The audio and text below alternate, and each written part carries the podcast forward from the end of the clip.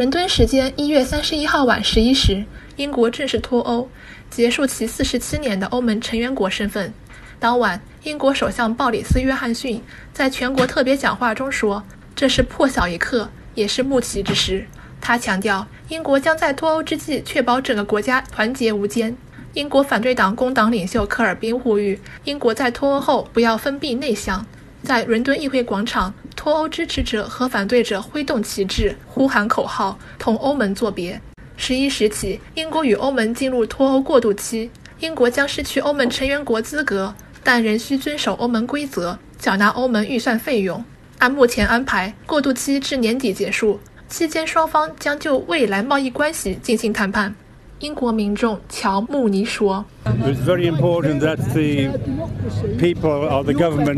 我觉得人民尊重公投结果这一点是非常重要的。”我今天来这想表示，我们不恨欧洲，我们爱欧洲，但我们不喜欢官僚主义和垄断主义以及他们所扮演的角色。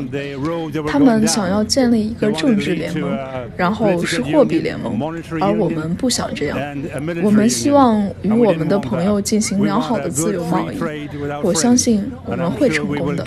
但与此同时，我很高兴这一天终于到来了。这是民主的伟大日子。日前，英国萨里大学政治系主任、英欧中心主任阿梅利亚·哈德菲尔德教授在接受新华社记者专访时表示：“虽然脱欧已成定局，但是英国和欧盟还有很多值得深入讨论的问题。不仅是自由贸易方面，双方也应该就安全防御协议进行进一步的探讨。”阿梅利亚·哈德菲尔德说。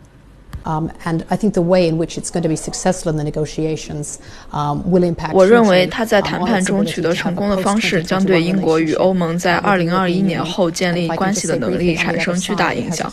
简单的说，另一方面影响的话，英国将有大量的国内立法要处理，他要通过下议院来为英国从欧盟中获得更大的自治权而做准备。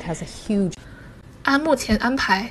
若英欧未能在脱欧过渡期内达成贸易协议，且过渡期不再延长，双方将重新回到世界贸易组织框架下贸易。此间舆论认为，这种情况一旦出现，将造成双输。目前，英国议会已立法禁止英国延长脱欧过渡期，但欧盟方面表示，预计英欧双方很难在过渡期内达成一份全面协议。英国前驻欧盟大使伊万·罗杰斯预测，谈判将困难重重。甚至可能将持续数年，英国将面临巨大不确定性。新华社记者梁希之、金晶、余佳欣，报道员胡静欣、王宇，伦敦报道。